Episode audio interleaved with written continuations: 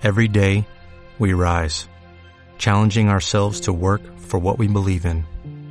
At U.S. Border Patrol, protecting our borders is more than a job, it's a calling. Agents answer the call, working together to keep our country and communities safe.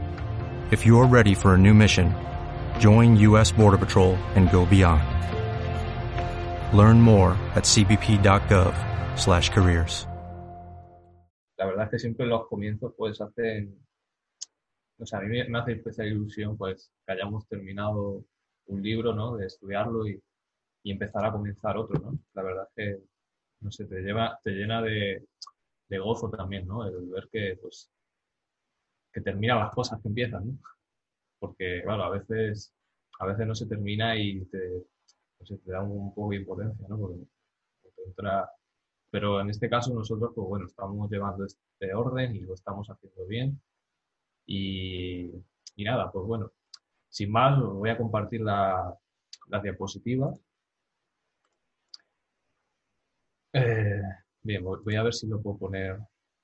Tengo aquí esto, me está estorbando. Vale. Bueno. Bueno, pues eh, como vosotros sabéis, pues bueno, esta es la carta a los romanos, la que vamos a empezar a estudiar. ¿Por qué vamos a estudiar esta carta?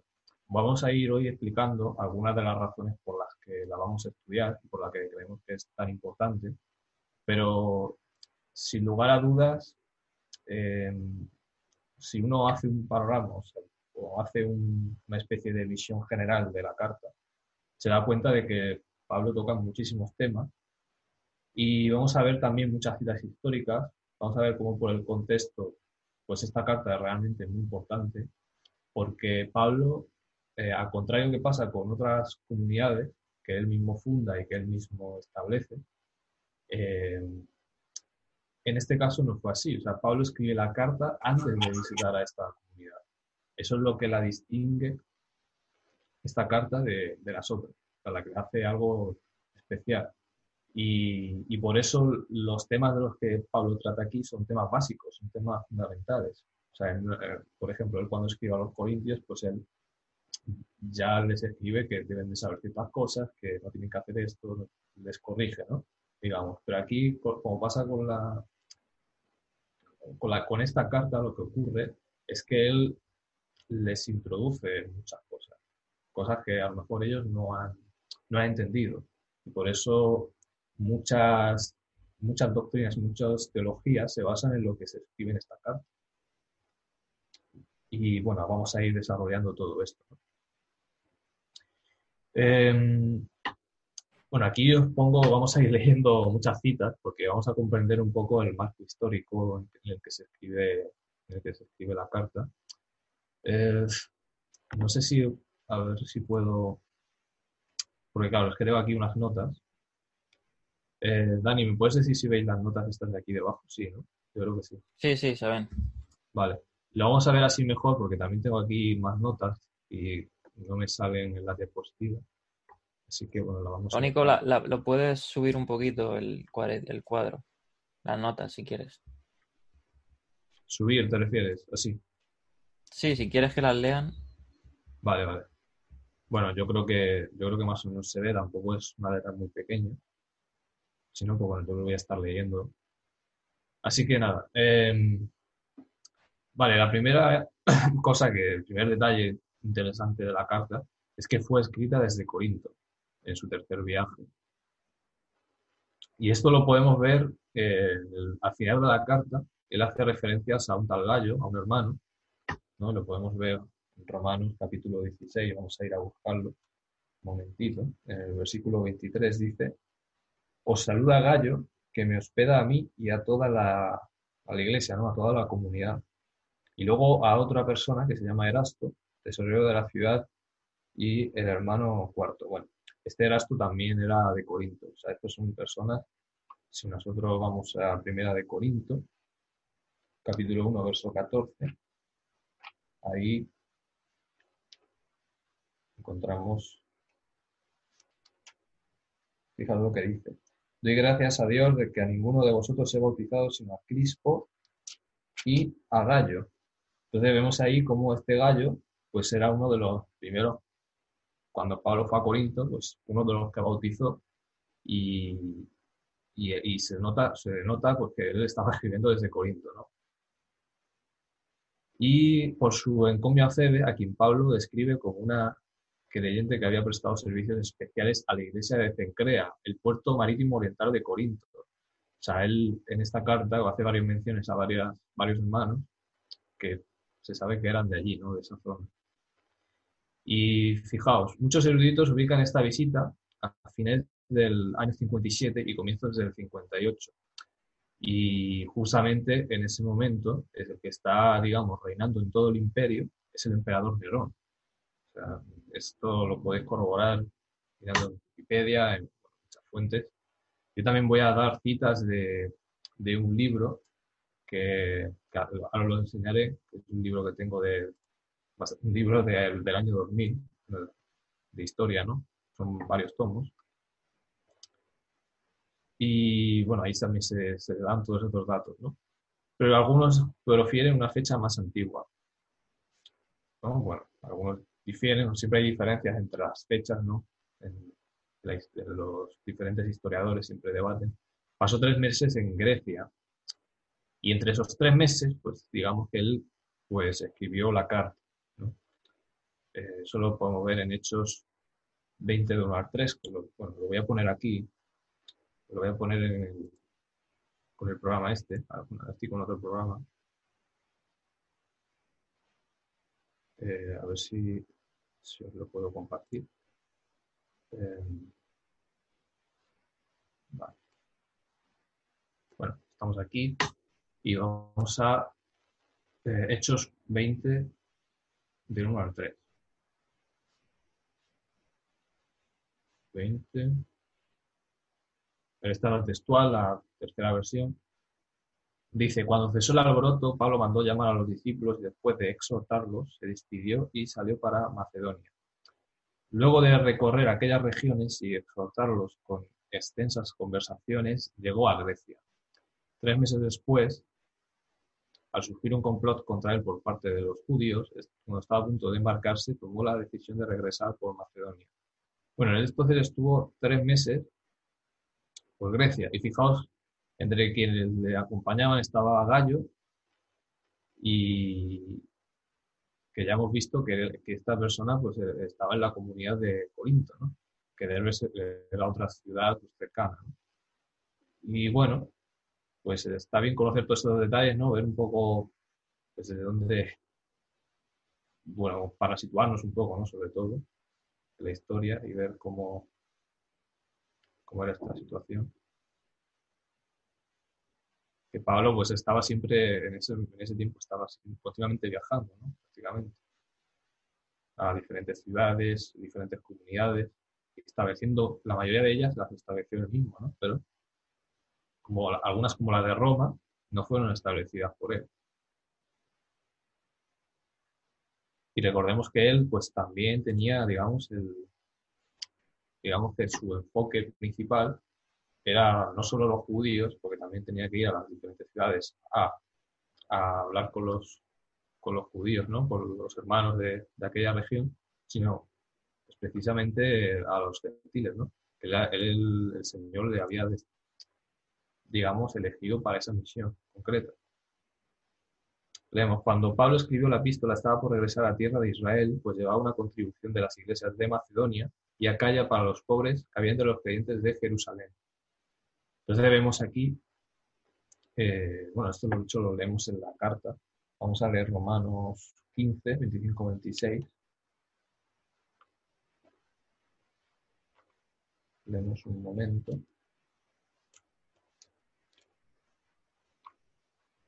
Dice, pero ahora voy a, Jerusalén para ministrar a los santos, a los santificados, a los distinguidos, porque Macedonia y Acaya tuvieron a bien hacer una ofrenda para los pobres que hay entre los santificados que están en Jerusalén.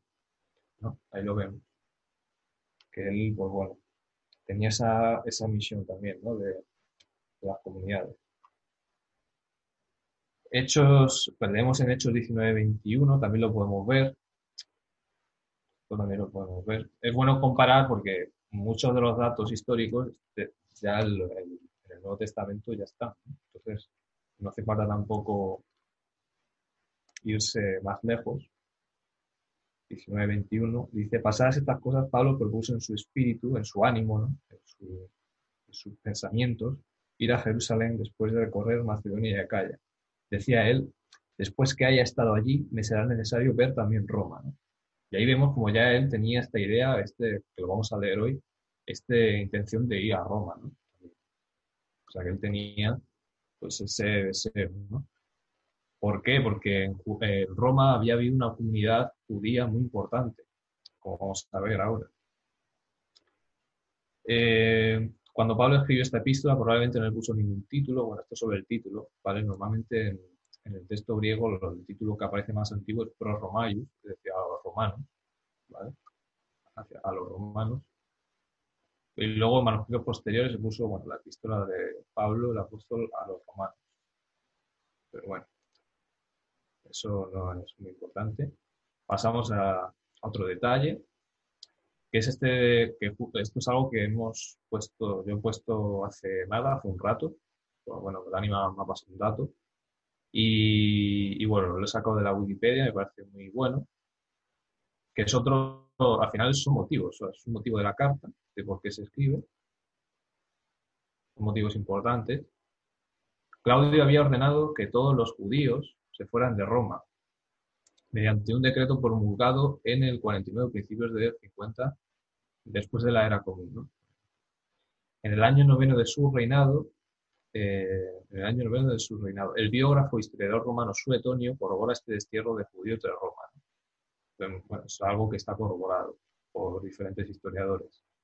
Esto probablemente, esto ya lo pongo yo, lo comento, que esto provocó un distanciamiento porque ahora vamos a leer en la cita, en el PDF este que, tenemos, eh, como una especie de disputa entre la comunidad de creyentes que está empezando a crecer en Roma, que no sabemos, o sea, por lo menos no me ha dado tiempo a ver eh, quién llegó allí, quiénes predicó, quiénes fueron los primeros, pero sí que ya en aquel tiempo, cuando hubo esta expulsión, ya había una comunidad de creyentes en Yehoshua y eh, pues, digamos que tuvieron una disputa con los judíos. ¿no? Y por eso, de hecho, vamos a ver ahora que por eso dicen que fueron expulsados, ¿no? o en parte debido a eso. Lo que explica el por qué Pablo hace énfasis en esta carta que ellos no son mejores que los judíos y la identidad hebrea del Evangelio. Esto es muy importante. Esto explica ese hecho. Eso, eso, por eso Pablo hace énfasis en eso y en que ellos no se deben considerar como, como mejores que ellos, ni mucho menos. A ver. Que, Vale. Shalom Sonia. Eh, vale. El, audio soy un pelín bajo. ¿Lo demás lo escucháis bien? Eh, bueno, más o menos se escucha, pero yo creo que si lo puedes subir de alguna manera, pero si no, sí se escucha, se escucha más o menos bien. Vale, vale. Bueno, Ah, si me lo pego se escucha mejor. Vale. Ok. Hoy. Bueno, eh, vamos a continuar, ¿no? Eh, vamos a leer esta cita, ¿vale? Que tengo aquí en el PDF, o la voy a, la voy a compartir de, este libro, bueno. Bien. Vale, está, está justo aquí dice aquí el nacimiento, ¿vale? Este libro, ¿cuál es? Eh, este libro es este, la Carta a los Romanos, bueno, de este señor, Ulrich Wilkens. No sé por qué, pero los alemanes eh, tienen muy buenos libros. No sé por qué. Eh, de ediciones Sígueme, que esta también es una editorial muy buena, tiene muchos libros, tienen de la Universidad de Salamanca, ¿vale? Vamos a la página 25, que es donde está la cita. Dice aquí, un punto firme de partida es la pregunta acerca de la historia del nacimiento del, bueno, del cristianismo romano. ¿no? Nosotros sabemos que modernamente el cristianismo no tiene nada que ver con lo que surgió en aquel tiempo. En principio todo parece indicar que tuvo su origen en el círculo del judaísmo romano. Entre los judíos, obviamente. Porque de otro modo resulta inexplicable el motivo de la expulsión de los judíos por el emperador Claudio en el año 49. Sobre esto informa Suetonio, expulsó de Roma a los judíos porque estos, agitados por Cristos, provocaban constantemente motines. No, todos estamos en la clase. ¿Se escucha? Un segundito que voy a silenciar aquí. Ahí está.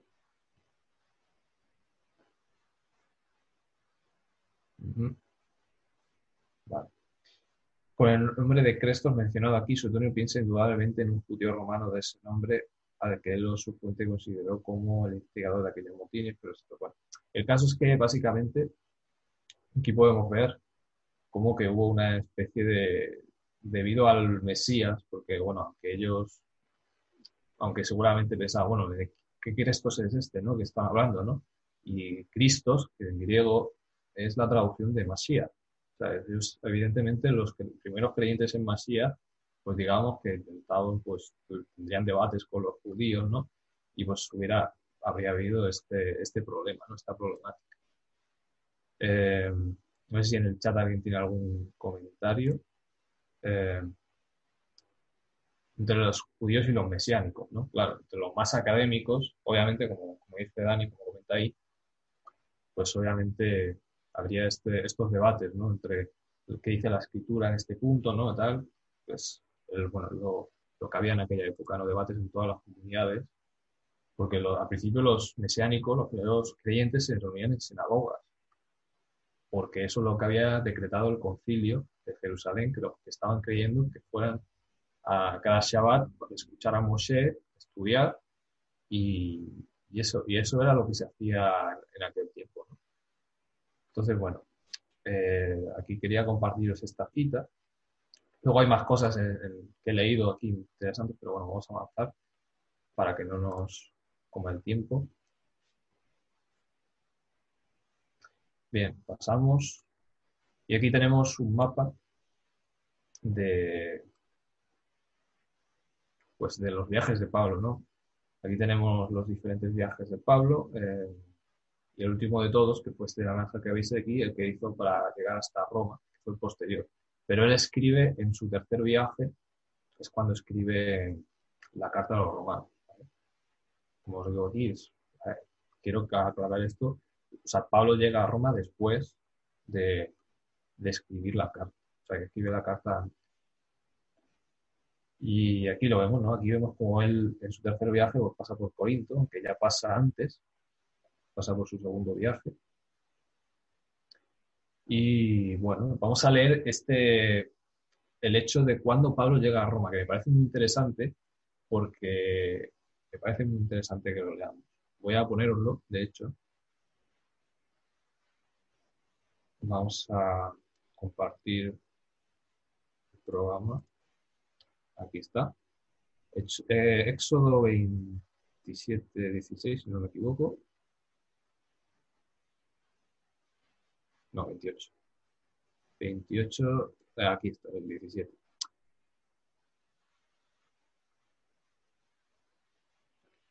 Parece que a veces el ordenador se me, revela. Vale, aquí estamos. Eh,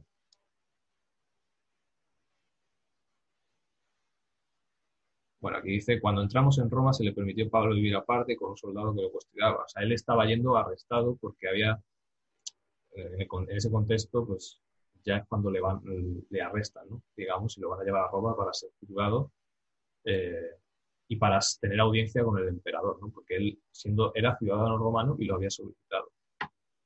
Eh, tres días después aconteció que él convocó a los más prominentes de los judíos y cuando se reunieron les dijo, yo, varones hermanos, a pesar de no haber hecho nada contra el pueblo ni contra las costumbres de nuestros antepasados, esto es interesante. ¿eh? Esto es muy interesante porque siempre se dice, y en todos los libros, bueno, en la mayoría de los libros hechos por cristianos o por creyentes, siempre se dice que Pablo estaba en contra de la tradición judía, en contra de la ley de Moisés, incluso dicen, pero realmente, fijaos lo lo estamos leyendo, o sea, él no está en contra de la de muchas de, las de esas tradiciones, solo de lo que estaba en contra de la Torah, que es lo que él intenta aclarar siempre en sus cartas. Pero él mismo, aquí lo podemos ver, o sea, no estaba en contra de nada de eso.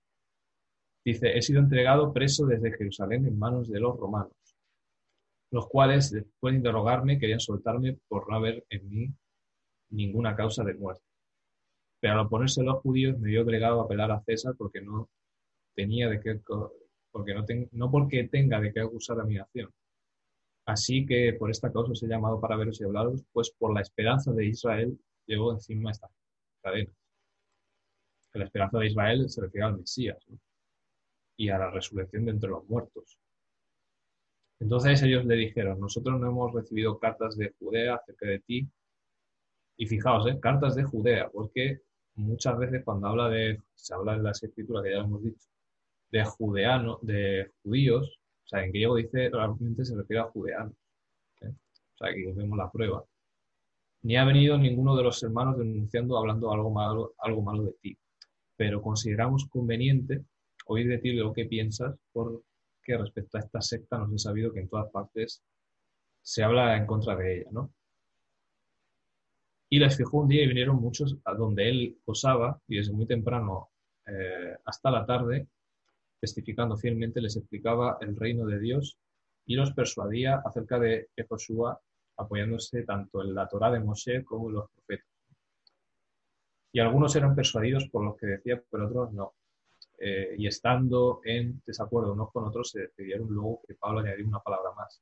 Bien habló el Ruach HaKodesh por medio del profeta Isaías vuestros padres diciendo, Ve este pueblo y di, oyendo iréis, pero de ningún modo entenderéis, y viendo veréis, pero de ningún modo percibiréis.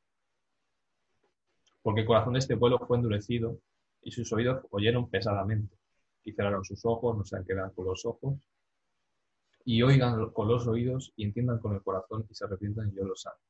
No, esto está mal, realmente está mal traducido, pero bueno, no vamos a meter en eso. El caso es que estaba escrito que Pasa que es en otro contexto también, ¿no? Lo que sucede, Jeremías le al pueblo que en ese momento está en rebelión contra Dios, ¿no? Está en idolatría y en estas cosas. Pero es interesante que él cita esto como también aplicado a, ese momento, ¿no? A esa época. Y, es lo que muchas veces nos pasaba, le, pasa, le, pasa, le ha pasado a nuestro pueblo, ¿no? A Israel, que mm, nos hemos, hemos sido duros de servir, ¿no? Como dice la escritura que, que somos. Se ha pues notorio que a los gentiles ha sido enviada esta salvación de Elohim. Ellos oirán. Ahí lo vemos. Porque, bueno, eh, esto es lo que siempre hacía Pablo, ¿no? Realmente en cada comunidad él siempre iba primero a los judíos, como vemos, y luego después pues, empezaba a hablar a los, a los gentiles, ¿no? A los que estaban interesados, obviamente, en conocer acerca de esto.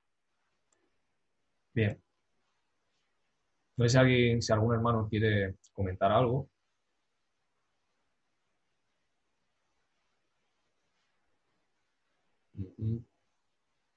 Bueno, realmente de momento pues tampoco hay mucho que comentar, ni siquiera, ni siquiera hemos empezado a leer, pero bueno, vamos a empezar a leer ahora la carta, los primeros versículos. Y bueno, en lo demás vamos a continuar. Entonces voy a compartir las diapositivas y seguimos. Más detalles históricos. Otra cosa que quiero también que, bueno, que se conozca también es sobre este libro, ¿vale? Que, bueno, os voy a enseñar aquí en la pantalla que lo veáis. decidme si lo veis bien. ¿Vale? Bueno, pues yo tengo este libro que es de, bueno, como veis es del país, de una editorial. Es del año 2000. Bueno, los tengo ahí porque mi padre los coleccionó. Pero es muy interesante porque te dan muchas citas en los que tú ves que ellos realmente, eh, muchos de ellos son autores católicos, o sea, son, o sea, es una serie de, digamos, de eruditos, de, de expertos, doctores en la materia, de historia, sobre todo, que y muchos de ellos son católicos y llegan a, o sea, te reconocen muchos datos, muchos, muchas cosas, ¿no? Que es muy interesante que se tienen que conocer realmente. Vamos, a, vamos a ver esas citas. Dice, en el nuevo grupo, ¿vale? Está hablando ya de, hablar de un capítulo que habla del origen de las primeras comunidades y todo esto. El nuevo grupo comienza a definirse a partir de los años 30 del siglo I, pero ninguna de sus características le singulariza o separa del conjunto de la religiosidad judía, ya sea porque sus rasgos se vinculen a las tendencias ortodoxas de esta o a las heterodoxas. O sea, aquí te están diciendo que las prácticas de los primeros creyentes, a partir del año 30, que es cuando más o menos murió el Mesías y resucitó, no era muy diferente de la del resto de los judíos. O sea, ellos te lo están reconociendo. Luego dice, los cristianos así, o los mesiánicos, asisten con regularidad al templo y cumplen todas las prescripciones y observancias de la Torah con el mismo rigor con que lo hacen los más piadosos entre los hebreos, los fariseos. Esto era así en, un principio, ¿no? Y, y que te lo pone en relación con los fariseos, porque de hecho lo que el Mesías enseñaba estaba más de acorde con los fariseos que con, el resto de los grupos, a pesar de que ellos tenían tradiciones, mandamientos de hombres, etc. Pero muchas de las cosas que ellos hacían eh, estaban en concordancia con la Torah, la mayoría de las cosas que ellos hacían.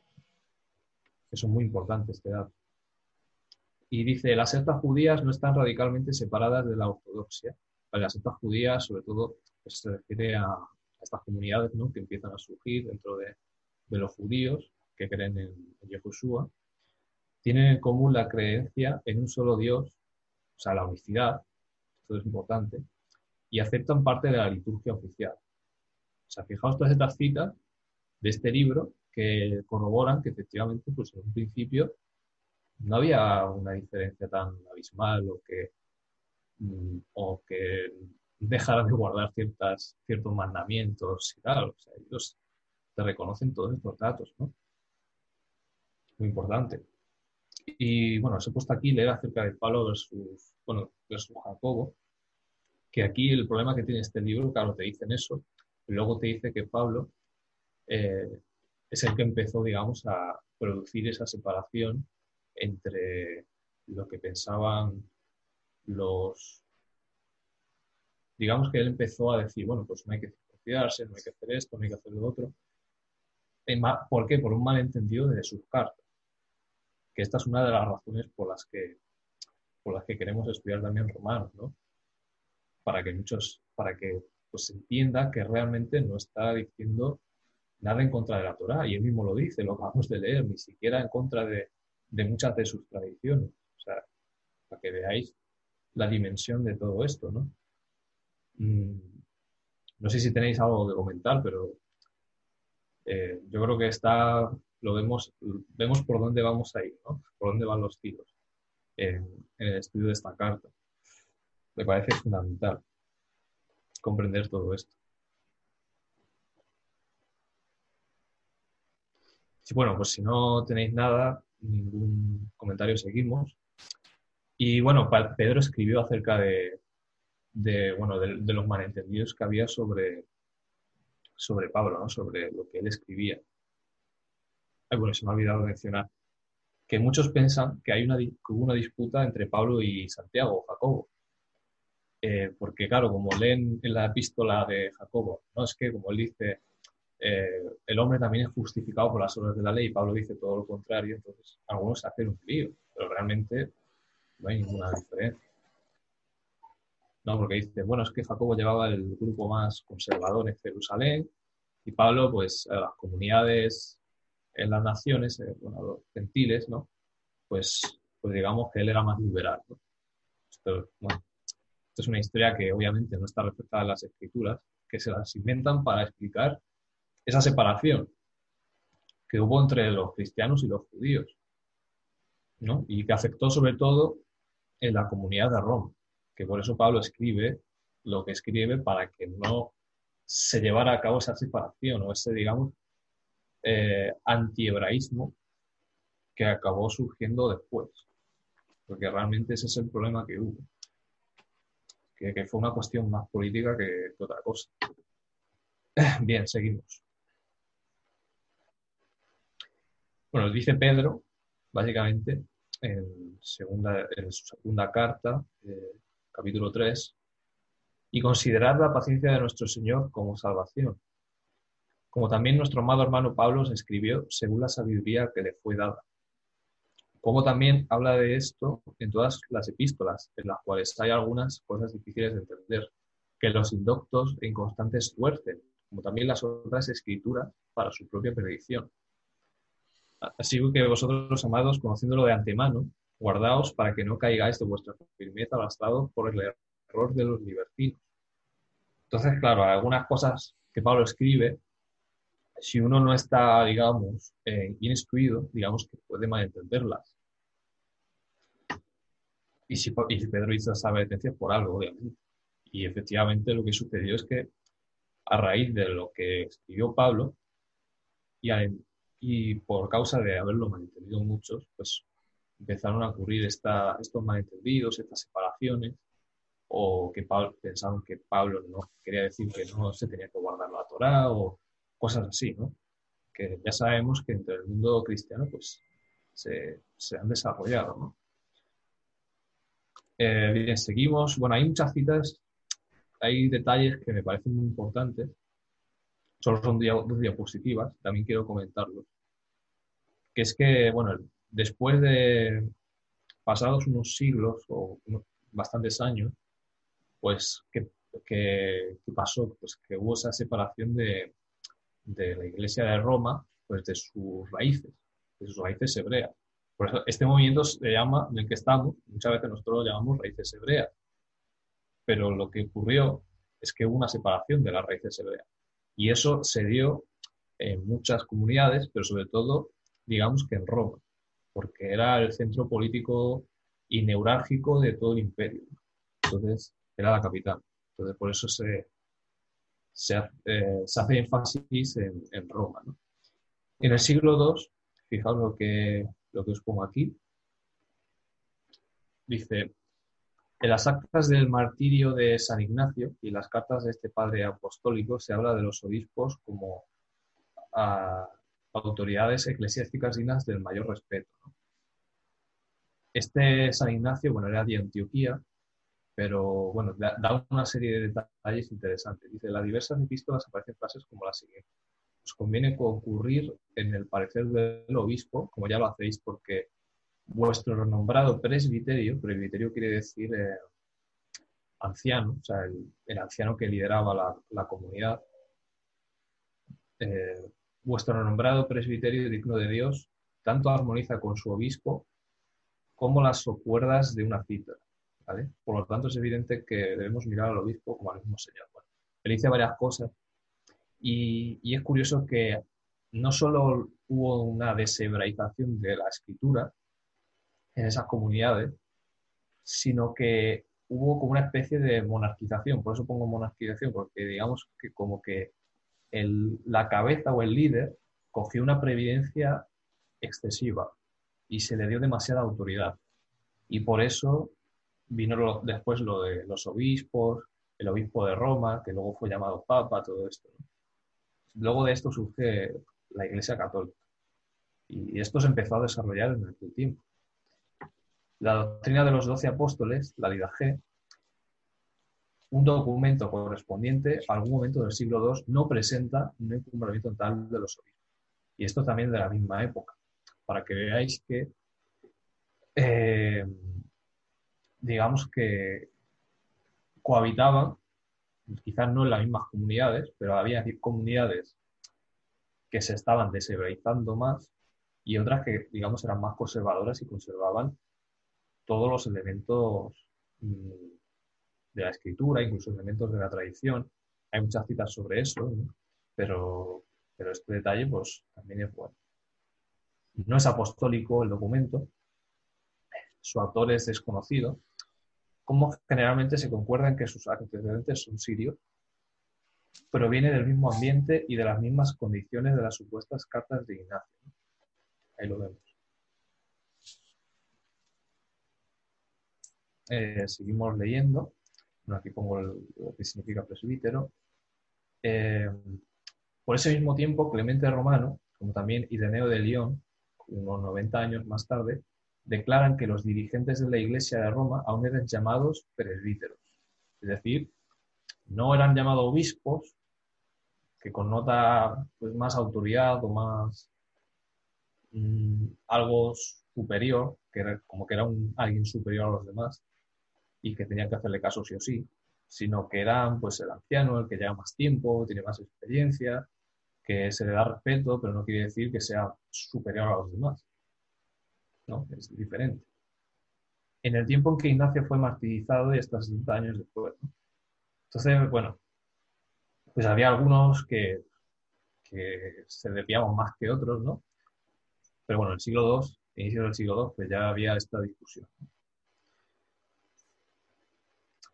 Un poco antes del año 200, Ireneo, dirigente de la Iglesia en la Galia, elaboró una teoría bien definida del episcopado. La presenta en su tratado contra herejías, libro tercero. Su tesis es que los apóstoles transmitieron la verdadera enseñanza cristiana a los obispos a quienes se daba por sentado que eran sucesores de aquellos.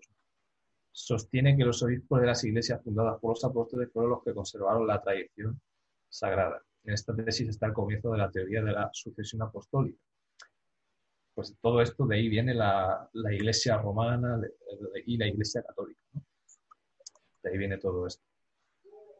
Eh, es importante ver el contexto porque, porque Pablo advirtió y, una de las razones de, Pablo advirtió de que esto iba a suceder y una de las razones de que Pablo eh, esta carta, pues, y bueno, hace mucho énfasis en esto, ¿no? En, que no se separaran de sus raíces, que comprendieran que su identidad estaba con Israel y lo que habla, pues, es eh, en los últimos capítulos, en el, en el capítulo 11, en el capítulo 10, él habla mucho de la identidad, porque él está tratando de advertirles de que no se separaran de estas raíces y de esta comprensión hebrea de la escritura, porque si no, no tenía sentido.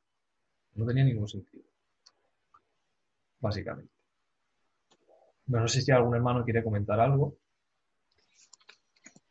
Este, ¿me escuchas? Sí, Jorge. Eh, he escuchado que entre todas las cartas de que escribió Pablo, esta carta es la que escribió, bueno, él no la escribió, fue, bueno, su secretario, qué sé yo.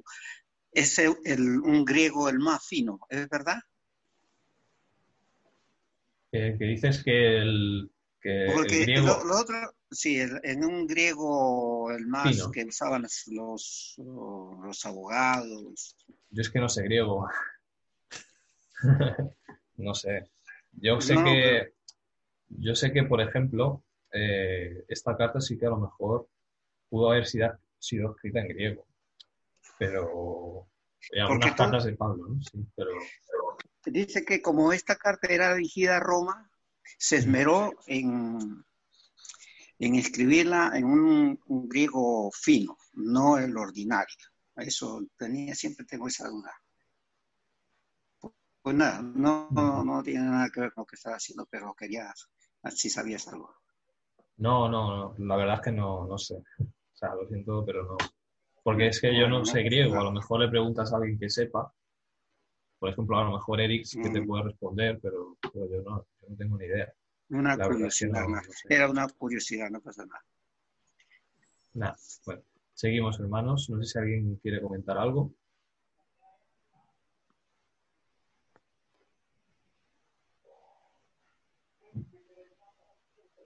Esta deshebraización viene por lo que mencionaste, esto es un comentario de un hermano, presiones políticas sobre las reacciones, lo cual produce temor por las persecuciones.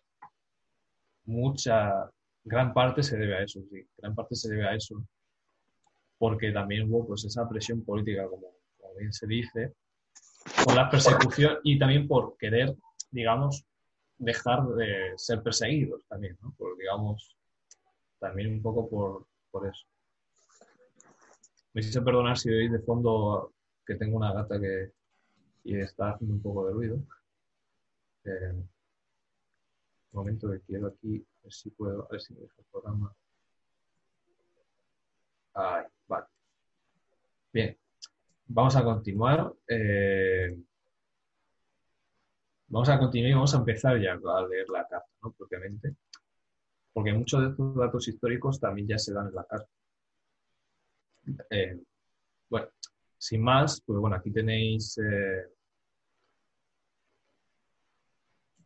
aquí tenéis pues un poco el primer versículo, ¿no? He puesto el texto griego porque vamos a ir explicando algunas palabras, ¿vale? Aclarando para que veáis que, bueno, aunque no sabemos griego, tenemos un hermano que sí sabe y, y además teniendo en mente, tenemos que tener presente que Pablo eh, era judío y escribe a, y, por lo tanto la forma de escribir su griego también y eh, bueno sobre todo se ve en otras epístolas más que esta no pero se, o sea, él siempre escribe con la mentalidad hebrea o sea él siempre tiene esto presente en, su mente y, y, por eso decimos que, que no escribieron en griego koiné o en griego sino que era un judío griego de hecho, en, él se dirige, en, usa términos hebreos también en, las epístolas, Pablo. O sea, él, usa términos hebreos y vamos a ir explicándolos. Lo que pasa es que la dificultad de escribir en un idioma determinado, como en este caso el griego, es que tienes que escoger entre palabras que se parecen para querer decir algo, pero, pero realmente tu intención, tu intención es eh, decir el mensaje tal cual tú lo has entendido. Si yo, si yo, por ejemplo, yo siendo español, ahora quiero escribir en inglés, y quiero mm, decir una expresión que solo existe en español, eh, es difícil. O sea, tú, puedes intentar traducirla, te puedes hacer una idea, pero, pero no vas a entender perfectamente si no te lo aclaro, si no, te, si no me preguntas, ¿no? Y eso es lo que le pasaba a Pablo. O sea, Pablo él intentaba eh, explicar eh, conceptos que él comunicaba en, griego, en otro idioma, un idioma que él dominaba, por supuesto, porque él, siendo ciudadano romano, eh, habiendo estudiado en, en, su comunidad, en su yeshiva, pues él sí que tenía que saber estas cosas, ¿no? Pero, pero como hemos dicho, pues él era judío, él era hebreo, era fariseo, y de hecho, bueno, ahora vamos a ver algunos detalles interesantes ¿no? sobre esto. Eh, a ver que hay un micro encendido. A ver si. Mm. Vamos a leer. Dice: Pablo, siervo de Josué el Mesías, un apóstol por llamamiento, habiendo sido apartado para el Evangelio de Dios, ¿De acuerdo? Esto, es lo que, así es como empieza la carta. Y vamos a ver varios términos. El primero que vemos es la expresión doulos. ¿Vale? ¿Qué es un doulos? Un, que traducen como siervo, ¿no? Es alguien que pertenece a otro, tiene una deuda con la vida de otra persona. De hecho, luego dice más adelante, soy deudor. Pero, y, y, tiene mucho que ver. O sea, doulos es que, por eso se traduce muchas veces como esclavo. Pero en este caso se refiere a, a que Mesías, al habernos comprado y redimido con su, con su cuerpo, con el derramamiento de su sangre, pues nosotros contraemos una especie de deuda con él y por eso, en parte, nuestra vida se debe única y exclusivamente eh, a partir de que nosotros le aceptamos pues a, a él, ¿no? Todo ha sido, y nosotros entendemos que todo ha sido hecho de él, por él y para él. Y por eso nosotros nos llamamos siervos. Y ser siervo, luego dice también el Mesías, bueno, desde ahora ya no nos llamaré siervos, sino amigos. Pero eso es cuando uno ya llega a una comunión muy íntima con él. Y bueno, entonces ese es, el, sentido. Luego tenemos otra palabra aquí, que es apóstolos. Eh, apóstolos, como pongo aquí abajo, eh, viene del hebreo shalía. O sea, digamos que es la palabra que usó Pablo para tratar de explicar esto, ¿no? Bueno, hay que usarlo los evangelistas, ¿no? También para, para traducirlo. Que significa, pues, emisario, embajador. Y lo, lo curioso que tiene un Shalía es que es un, representante que está investido de toda la autoridad de, de la persona, ¿no? Entonces, a la que está representando. Y eso es lo que lo que un poco también un poco puede llevar a confusión de por qué los los eh, los digamos los, cristianos bueno, y sobre todo los católicos, pues han, eh, rinden culto a muchos de estos apóstoles, habiendo ellos ya fallecido, ¿no? Y piensan que, bueno, piensan que están en el cielo, ya sabéis, pero piensan, lo llevan todo al extremo, digamos. O sea, ellos, sabiendo y siendo eruditos en muchas de estas cosas, las llevan al extremo y, por eso surgen estas confusiones. Ahora ahí, bueno, están aplaudiendo a los sanitarios justamente ahora. Bueno, eh, esto es lo que significa la palabra apóstol. O sea, es muy interesante conocer esto. Eh, luego tenemos aforismenos, que es lo que han traducido como apartado. Eh, habiendo sido está añadido, no aparece en ciego, o sea, dice siendo apóstol, llamado apóstol, aforismenos, que se suele entender como apartado, pero es curioso. La raíz de esta palabra está muy clara, que es un préstamo, lo que se llama un préstamo lingüístico. viene del, o sea, de hecho, la palabra, hay, se usa en griego la palabra farisaios, de donde viene fariseo, que viene del, del arameo peras. O sea, es, un préstamo lingüístico de esta palabra, que también significa separar o apartar. Y en el hebreo, pues hay dos palabras, una es paras también, y otra es parash, con shin, no acabado en san, sino en shin, que, que también hacen referencia a esta misma idea, de separar o apartar. De aquí es donde viene, pues, eh, fariseo, ¿no? La palabra fariseo. Y por eso él usa esta palabra para indicar que siendo, habiendo sido fariseo, habiendo sido el fariseo, pues ahora es fariseo, pero para el Evangelio, ¿no? Él es apartado para el Evangelio, ¿no? Y esa es la distinción que él quiere hacer. Y dice del Evangelio de Dios, es decir, pues, el anuncio del que es bueno de, de Dios, no de Elohim. Elohim, que es el amor de Dios, no es el atributo que designa pues el amor de Dios.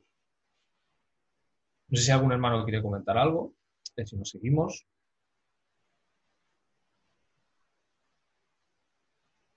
tengo aquí en el chat a ver qué, qué dicen.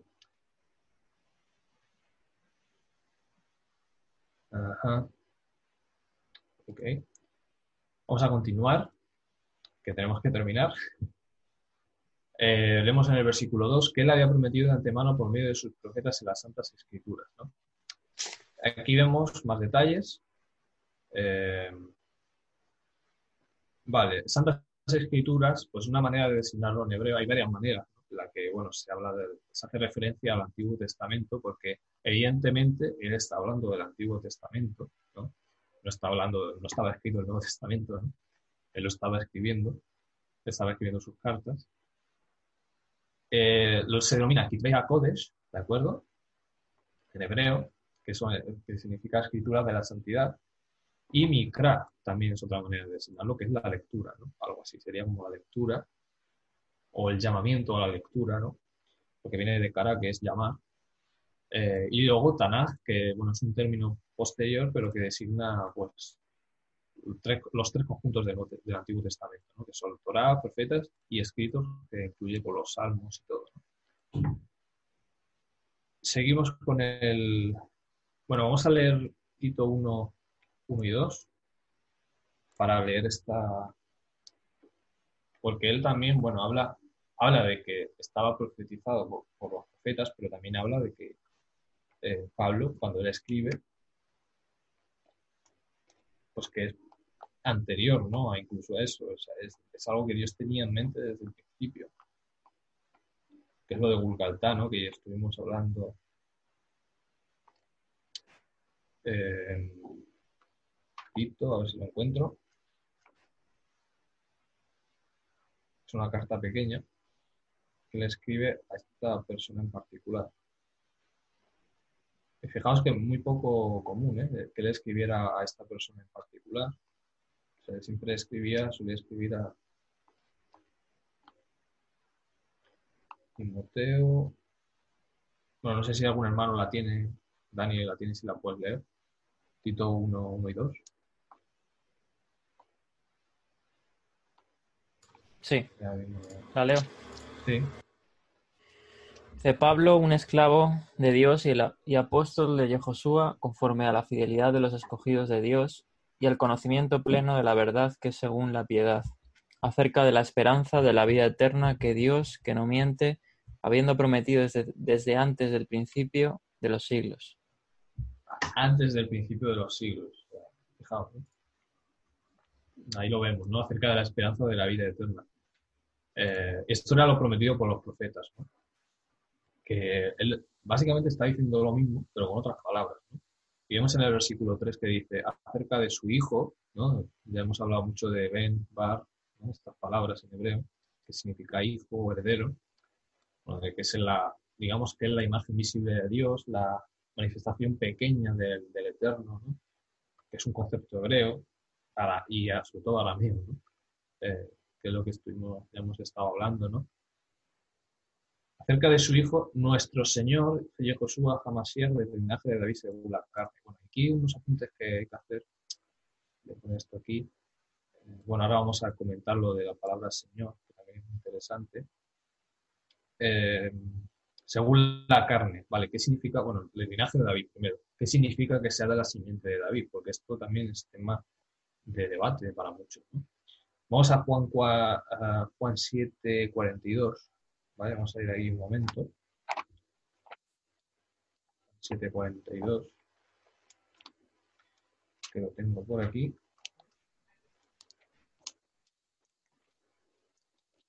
Dice, no dice la escritura que de la descendencia de David, esto es, son, bueno, algunos de las multitudes ¿no? que están oyéndole hablar al Mesías. No dice, no dice la escritura que de la descendencia de David y de la aldea de Belén, de donde era David, ha de venir el Mashiach. Entonces, fijaos como ellos, era algo que realmente decía la, escritura, ¿no? Eh, eh, claro.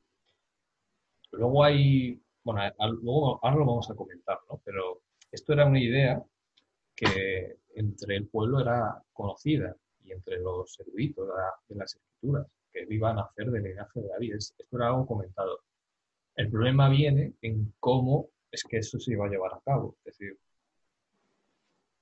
y en la concepción o el concepto de Mesías que, que se tuviera, ¿no? Porque, por ejemplo, los fariseos pensaban que iba a ser un simple hombre. O sea, que no, que no iba a ser, bueno, muchos de ellos sí que tenían entendido que iba a ser un hombre, que no iba a ser un, no iba a ser Dios mismo que iba a venir.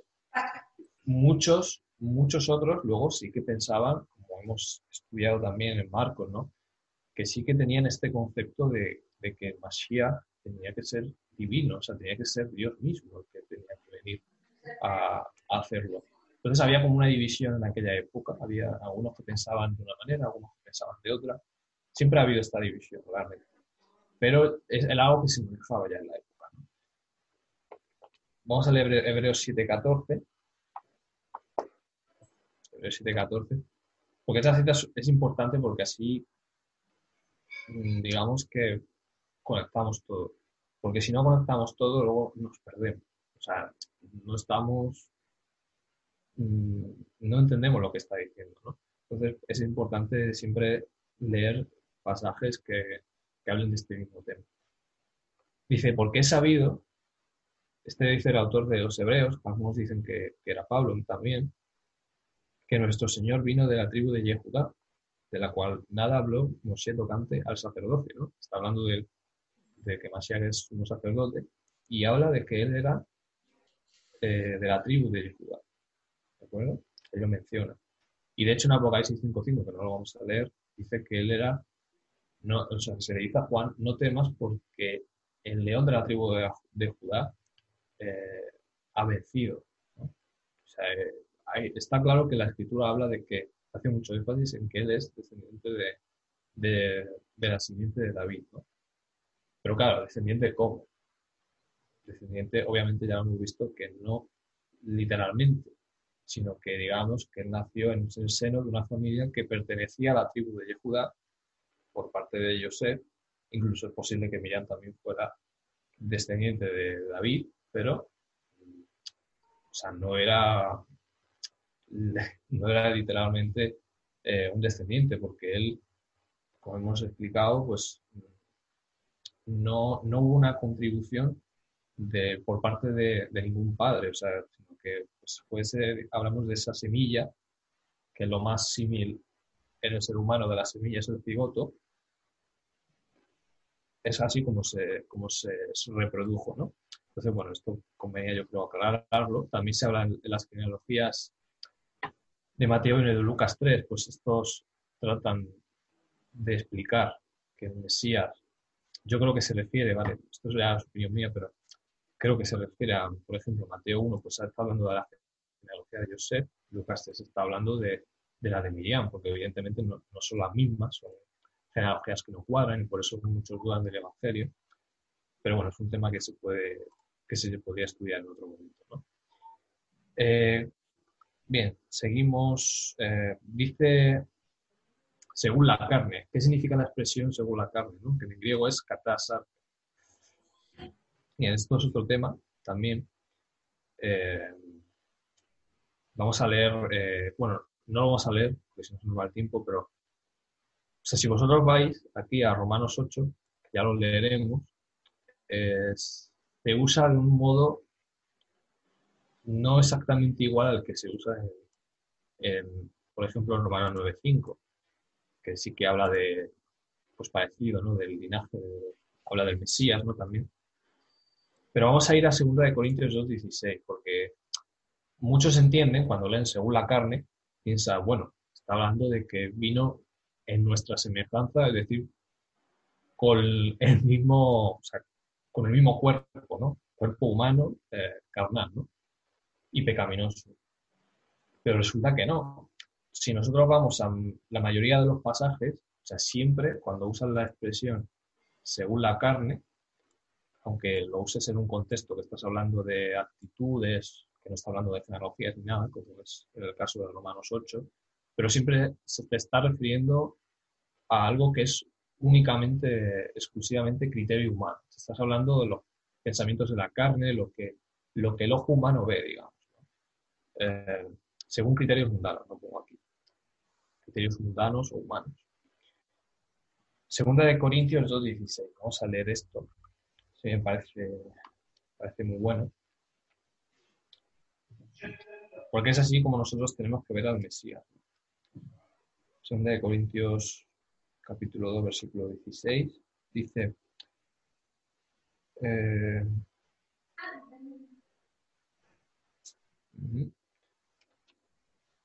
no sé si es este o...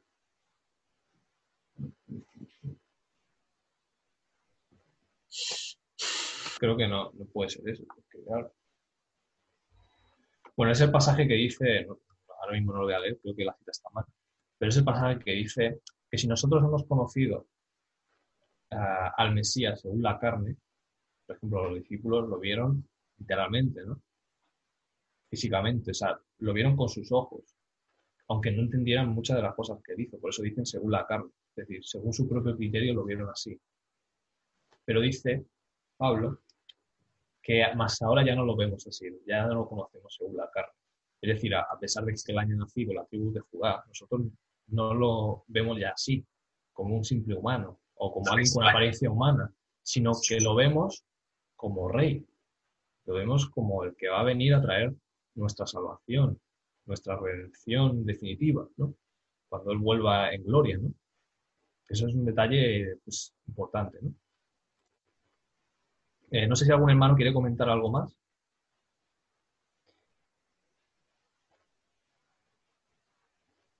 Eh, bueno, ha citado Daniel el pasaje, que era el capítulo 5 de 2 de Corintios, de manera que de nosotros ahora, de, ahora en adelante, ya no conocemos a nadie según la carne. Aunque hemos conocido a Mashiach según la carne, sin embargo, ahora ya no lo conocemos así. Y otro pasaje que creo que es Juan, que habla de, su primera carta. Eh, cuando le veamos como Él es, nosotros seremos como Él es, ¿no? O sea, cuando, cuando le contemplemos como Él es, seremos como Él es, porque cuando Él venga, pues vamos a verle como Él es y vamos a ser transformados a su, imagen y semejanza. en su, vamos a recuperar ese esplendor o ese resplandor que perdimos. Ese, es el, bueno, ese es el detalle, es importante. Eh, bien, seguimos. Pasamos al versículo 4, que dice, ¿Qué dice Pablo? Sigue diciendo, fue designado o declarado hijo de Dios con poder conforme al espíritu de santidad por su resurrección entre los muertos. Y vamos a leer un par de pasajes importantes para leer este versículo también. Por cierto, que ahora vamos a hablar de que era, en el contexto del Imperio Romano, ser hijo de Dios. O sea, que se decía al emperador, ¿no? Ahora lo vamos a ver. También es importante. Bien, tenemos hechos, os lo voy a poner aquí. A ver, hechos. Yo creo que lo vamos a dejar en el versículo 7, no nos va a dar tiempo a ver todo. Si no, se nos echa el tiempo encima. Y ya seguiremos el próximo día, pero vamos a leer esto. Esto está en el 13.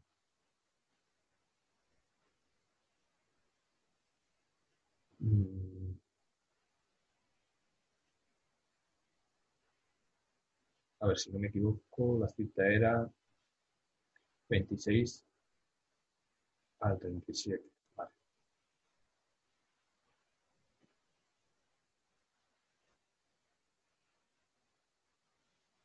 Bueno, aquí lo veis. Eh, dice, varones hermanos, hijos del linaje de Abraham. Bueno, este es el que habla aquí, es eh, Juan. Dice, hijos de Abraham, y los que hay entre, los entre vosotros teméis a Elohim, para nosotros fue enviada la palabra de esta salvación, porque los que habitan en Jerusalén y sus gobernantes, no reconociendo a este ni las voces de los profetas que se leen cada Shabbat, las cumplieron al condenarlo. ¿eh? O sea, cumplieron ellos mismos las escrituras, ¿no? Y no hallando causa alguna de muerte, pidieron a Pilatos, se me ha ido esto, de básico, eh, pidieron a Pilato que lo mataran, y cuando cumplieron todas las cosas que habían sido escritas acerca de él, bajándolo del madero, lo pusieron en un sepulcro. Pero Elohim lo levantó de entre los muertos. El amor de Dios, o sea, no otra persona, sino el amor de Dios, o sea, su, amor por la humanidad, hizo que se levantara de entre los muertos. O sea, dijo, está escrito que la muerte no, no lo podía retener. Y se apareció durante muchos días a los que subieron juntamente con él de Galilea a Jerusalén los cuales con sus testigos son sus, testigos ante el pueblo. Nosotros también nos traemos las buenas nuevas de la promesa que fue hecha a los padres. Pero pues Elohim lo ha cumplido a nosotros, sus hijos, resucitando a Yehoshua, como también está escrito en el Salmo segundo. O sea, él está citando el Salmo 2. Dice, mi hijo eres tú, yo te he engendrado hoy. Y eh, aquí dice Juan que lo aplica a la resurrección. O sea, este, este pasaje, este hecho que fue declarado hijo de Dios. O sea, Pablo cuando dice fue designado hijo de Dios, se está refiriendo a este salmo, o sea, el Salmo 2 que dice, mi hijo eres tú, yo te he centrado hoy. ¿De acuerdo? O sea, es importante eso. Y que lo levantó de entre los muertos para nunca más volver a corrupción, lo ha dicho así. Os daré las misericordias fieles y promesas, eh, fieles promesas hechas a David. Por lo cual también dice en otro salmo, no permitirás que tu santo vea corrupción porque David ciertamente, habiendo servido al propósito de Dios en su propia generación, durmió y fue sepultado con sus padres y vio corrupción. O sea, aquí no hablaba de sí mismo. Pero aquel a quien Dios levantó no vio corrupción. ¿De acuerdo? Entonces ese es el, bueno, el pasaje que os quería leer.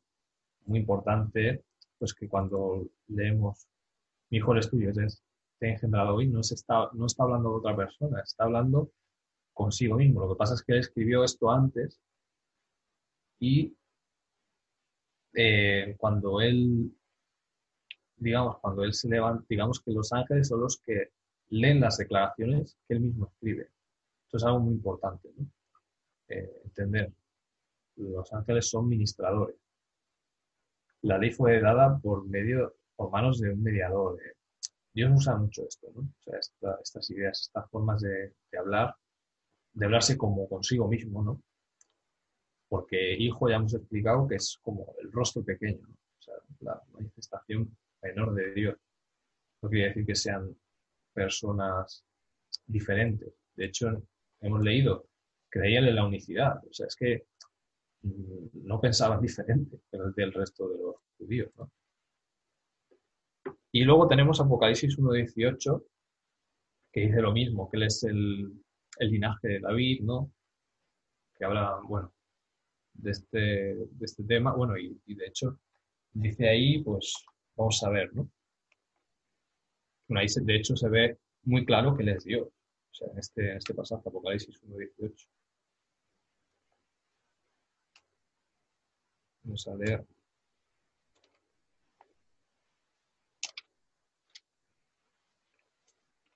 Dice, bueno, esto le dice a Juan, ¿no? No temas, yo soy el primero y el último. Esto que lo dice en el Antiguo Testamento, o sea, en los profetas es el propio Dios, o sea, no lo dice otra persona. El que vive, estuve muerto, pero vivo por los siglos de los siglos y tengo las llaves de la muerte del Hades. Ahí lo vemos. Ahí lo vemos muy claro, ¿no? Del Hades, es decir, del sepulcro. Bien, no sé si algún hermano quiere comentar algo. Eh, hasta aquí. Voy a leer el chat. Me tarda, me tarda esto en cargar el chat.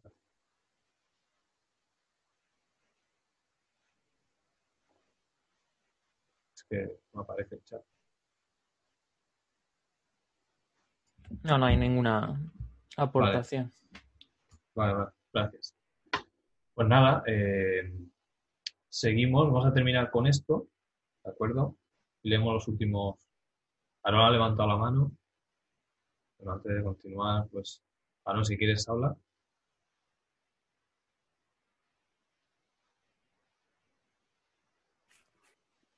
Mm, pero no me has quitado el micro, ¿no? Me lo he quitado yo. Pero habla. Que mm, yo sí te había puesto en el chat. No sé, y encima te lo he puesto por privado.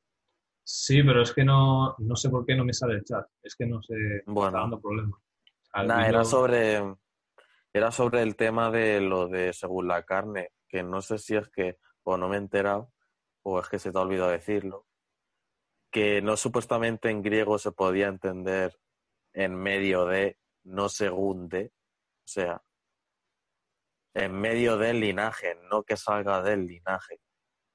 Claro. Sí, bueno, lo que yo he explicado es que no era literal, literal, o sea, no era literal, literal en el sentido de que viene de padre y madre de la tribu de Judá, sino que él, o sea, o sea, él se ha injertado en el vientre de Miriam, pero no nada más. O sea, eso es lo que quería aclarar, lo de, lo de la simiente, ¿no? Claro, pero es que en griego no se podía entender así. No sé, no me, en medio del linaje no tiene por qué ser que salgas de un ser humano que es del linaje, ¿entiendes? O sea, aparezco en medio, pues entre ellos, pero obviamente es imposible que salga de porque... Sí, pero es que según la carne... No, no fecundó, entonces... Es que según la carne, el problema, bueno, tú ves de diferentes maneras que se usa esa expresión, catásarca, y no se usa, o sea, siempre se traduce de la misma manera y siempre según la carne o conforme al criterio humano, conforme a la opinión humana. Es decir, según lo que tú ves, aparentemente es hijo de José. Por eso se, se creía que él era hijo de José. Por eso. Por criterio humano. Por eso, eh, eh, eso es lo que he explicado. Pero bueno, gracias. Porque así lo, lo aclaro más todavía. Así lo dejo más claro, si puede ser. Así que nada, seguimos, ¿no? ¿Nada, más? No. Vale. Bueno, seguimos con el estudio.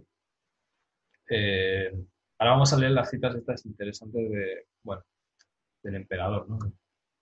De hijo de Dios. ¿Qué, tenía, qué sentido tenía el imperio romano que a alguien se le dijera hijo de Dios? bueno, seguramente lo, dijera, lo dijeran en griego, muchos, ¿no? Porque claro, no es lo mismo que tú lo digas en hebreo, en el contexto hebreo, con todo el sentido, de indicación que tiene, que, que, tú lo digas decir en griego, porque en griego sí que se podría entender literalmente, pero en hebreo tiene otra, otra connotación.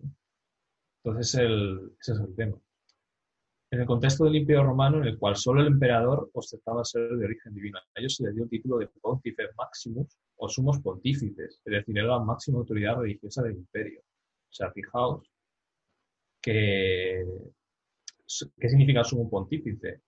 Pontifex viene de, de, bueno, de la idea de puente, ¿no? O sea, que era él el que unía el cielo con la tierra.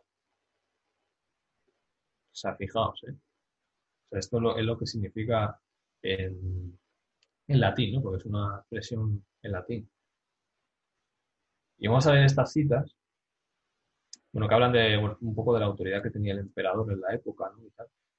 Dice, como Pontifex Maximus, el emperador era la cabeza religiosa del imperio, correspondiéndole la presidencia de las ceremonias religiosas, la consagración de los templos, el control del calendario romano, suprimiendo y añadiendo días cuando era necesario. El nombramiento de las vírgenes vestales y de los flamen, sacerdotes, el liderazgo del Colegio Pontificum, dirección colegiada de los asuntos religiosos, y la interpretación de los dogmas de la religión romana. Y, si os dais cuenta, aparte, que este mismo título es el que ostenta hoy en día el Papa, y todas estas pretensiones. ¿eh? En el año 23 antes de, del Mesías, antes de Cristo, Augusto daría el poder legal a la figura del emperador. En primer lugar, con la inclusión entre sus cargos de la tribunicia potestas o poderes de tribuno, sin necesidad de ostentar dicho cargo. Esto dio al emperador inviolabilidad y capacidad de perdonar a cualquier civil por cualquier tipo de acto criminal o de cualquier otro tipo. Esto se parece mucho a, pretensiones divinas, ¿no? De hecho, bueno, vemos las imágenes mucho de las películas de que hace el emperador así, ¿no? En, los juegos, en la arena, ¿no? Los goleadores y dice, bueno, a este le perdono, a, este, bueno, a este le perdono, a este no. Eso es muy, muy típico, ¿no? O las películas y de las series. Con los poderes del tribuno, el emperador podía condenar también a muerte sin juicio previo a cualquiera que interfiriera con el desempeño de sus deberes. Entonces tenían, pues, esta, este poder, ¿no? Fijaos, qué curioso, el culto imperial. O sea, resulta que se les daba culto. O sea, fijaos. Bajo la denominación del culto imperial se incluye el conjunto de rituales realizados en honor del emperador romano y su familia. Una vez al año, los habitantes debían quemar incienso ante su estatua, diciendo César es Señor. Anteriormente, Alejandro Magno había afirmado ser descendiente de los dioses de Egipto y decretó que debería ser, adorado en las ciudades de Grecia. Y ellos un poco seguían el ejemplo de Alejandro Magno. Todavía en vida de Julio César, este consintió en la erección de una estatua a cuyo pie rezaba la inscripción Deo Invicto, o sea, en español, al Dios Invencible, en el 44 a.C. ¿eh? O sea, a Julio César se le llamó el Dios Invicto. Fijaos, ¿eh? él no era emperador todavía, pero a él ya se le daba este culto. ¿no? El mismo año se hizo nombrar dictador vitalicio. El Senado votó para que se le construyera un templo y se instituyeran juegos en su honor. Después de su muerte lo colocaron entre los demás dioses y le dedicaron un santuario en el foro. Y ya terminamos leyendo aquí. Dice, el heredero de César, Augusto, hizo construir un templo en Roma dedicado al divino Julio. O sea, es decir, al, a Julio César, ¿no? Como hijo adoptivo del deificado Julio, Augusto también recibió el título de Divi Filius, es decir, hijo de Dios, o sea, Augusto, porque, porque él era adoptado de Julio César, hijo adoptado. Se hizo llamar Augusto, fue honrado como divino y se le puso su nombre a un mes del año. agosto, ¿no? El mes de agosto, que ya lo conocemos, ¿no? Se llama debido a él. Se llama así debido a él. Tal como había sucedido con su padre Julio el mes de julio, ¿no? También, fijaos. ¿eh? Aunque Augusto en vida no pidió ser adorado, después de su muerte el Senado le elevó al rango de Dios y lo declaró inmortal, vivas, ¿eh? para que veas. Se le declaró ni más ni menos que inmortal. ¿no? Y aquí, por eso vemos, claro, tú piensas, bueno, si a esta gente se le daba este culto y se, se les tenían como deidades, entre el pueblo, obviamente, porque luego en, cuestiones políticas, por ejemplo, el Senado, si un emperador no lo veía de su agrado, pues el Senado, con su influencia y su cierto poder que tuviera, pues se quitaban de en medio del emperador, que eso muchas veces lo hicieron, ¿no? Eh, o otras personas de poder. Pero fijaos que en aquel tiempo que los creyentes predicaban, hablaban de un hijo de Dios, que ellos lo oyeran en griego, o sea, porque ellos hablarían en griego, que era el idioma más común de la época, pues claro, despertaba pues cierto recelo en el emperador y de hecho Nerón pues mandó, eh, mandó perseguir y matar a muchos de esos cristianos, ¿no? de esos mesiánicos, ¿no? Primeros creyentes en el Mesías. Y hubo muchos martirios, ¿no? De, bueno, muchos apóstoles murieron y tal, ¿no? Lo que ya sabemos. El objetivo principal de este culto era demostrar la superioridad del gobernante mediante su ascripción a una esfera divina y la sumisión de los habitantes a los dictados de aquel. ¿no? Bueno, era más política que personal, dice, y fue un elemento poderoso de unidad del imperio, puesto que era una especie de deber patriótico. Entonces, eh, ese era el tema, ¿no? este es el asunto. O sea, eh, para, lo hacían principalmente por un asunto político y para que la unidad del todo el imperio pues, se conservara ¿no? y no hubiera división. Pero cuando surgían este tipo de, de claro, de predicaciones, ¿no? Cuando surge, este movimiento mesiánico, pues digamos que interfiere con este objetivo ¿no? de, del imperio. Y bueno, otra cita también que he encontrado muy interesante, porque Pablo habla de la resurrección, ¿no? Dice, no es apropiado intentar trazar una explicación del hecho de la resurrección. Esto es un historiador secular, ¿no? Dice, no está en manos del historiador impugnar o establecer su realidad. Tanto la afirmación como la negación sobrepasan el plano de la historia. Todo lo que el historiador puede llegar a notar o afirmar es que algo ha pasado, sin lo cual toda la evolución posterior del cristianismo, del mesianismo, pues es inexplicable. Es decir, algo ha tenido que pasar para que haya un movimiento tan bestial, que crezca tan rápido, que haya provocado pues una, una inestabilidad impresionante en el imperio, digamos, prácticamente. Eso es lo que quiere decir. Y evidentemente muchos historiadores reconocen por eso que la resurrección es un hecho, o sea, no, lo niegan. Ese es, el, ese es el asunto, ¿no? Entonces, bueno, hermanos, no sé si ¿Queréis continuar o queréis parar aquí o terminamos estos versículos?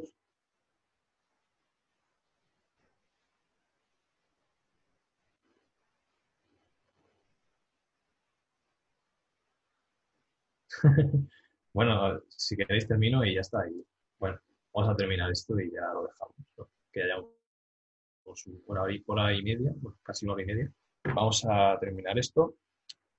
Entonces, bueno, Pablo sigue escribiendo ¿no? en, sigue en la carta, y dice, por medio del cual, por medio de, del Mesías, ¿no? que ha resucitado, de, nuestro Dios, ¿no? vamos a ver, por medio del cual recibimos la gracia y el apostolado. Sabiamente el apostolado, pues ya hemos dicho que era para unos, era para unos individuos concretos, a los que el Mesías instruyó personalmente, individualmente, en específico. O sea, hoy en día que haya gente que se llame apóstoles, pues, pues bueno, eh, vaya atrevimiento, ¿no? O sea, claro, es, que es, curioso porque solamente los que él mismo, los que digamos él mismo tuvo contacto directo, fue a los que nombró apóstoles. Y el apóstol Pablo se le mostró eh, personalmente también, ¿no? Digamos para obediencia de la fe entre todos los gentiles por causa de su nombre. ¿no? Entonces, bueno, aquí vemos eh, obediencia de la fe, ya sabemos el concepto de Muná, que es eh, ese depósito de vida eterna que Dios pone en nosotros, a través del cual nos va educando, nos va enseñando, todo eso, ¿no? Todo lo que implica y, y obviamente el fruto de la Muná es la obediencia. Por eso habla de la obediencia de la fidelidad. porque la emuná produce obediencia, es decir, no va a producir algo diferente. Eso es lo que, eso es lo que va a producir.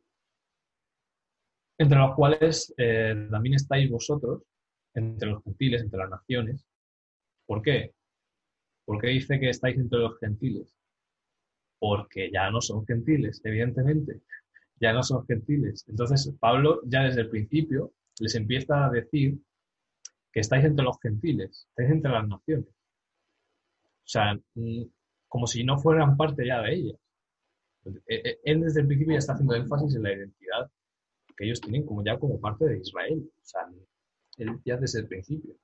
Ese es el, ese es el detalle, ¿no? Llamados a ser de Yehoshua Hamashiach, ¿no? Porque por eso ahora somos siervos de él, ¿no? Porque nos ha redimido.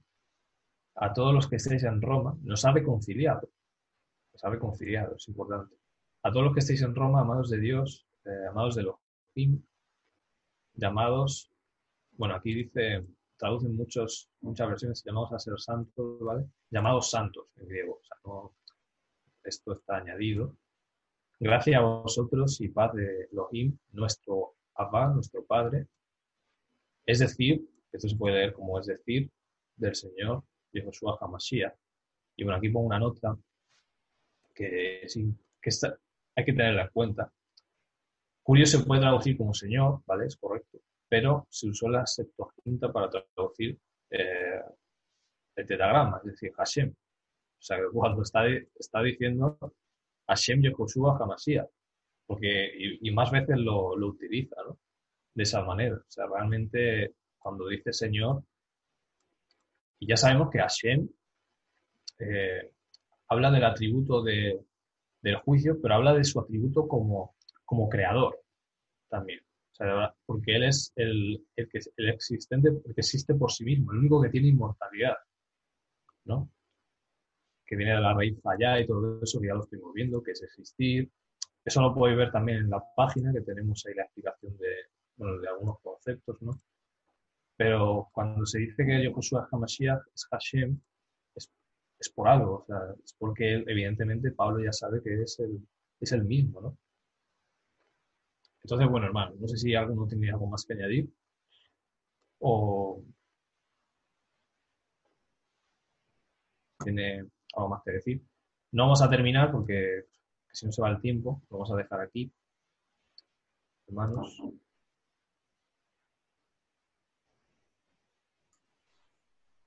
No, yo creo que todo bien. Eh, y bueno, eh, la verdad que esta carta a los romanos es de vital importancia para nosotros. De hecho, es una de las cartas más teológicas de Pablo, ¿no? La que Pablo explica, pues, eh, el pecado del hombre, ¿no? La justificación, el perdón. Sí, sí. el plan divino del Eterno con Israel, ¿no? Y, muchos temas teológicos de la Torá y, otras cosas, ¿no? Que vamos a ir viendo poco a poco y que también en los primeros siglos pues fue de vital importancia entender porque luego con las persecuciones y todo eso, como hemos hablado, hubo una ruptura entre el cristianismo primitivo o el mesianismo y el judaísmo, ¿no? Entonces, yo creo que eso fue el malentendido y las persecuciones que pues eh, precipitó todo eso, ¿no? Y para eso hay que pues estudiar y, saber separar muchas cosas. Y bueno, no sé si algún hermano quiere aportar algo eh, a la introducción. Si no, lo dejamos aquí. ¿Alguna duda o lo que sea?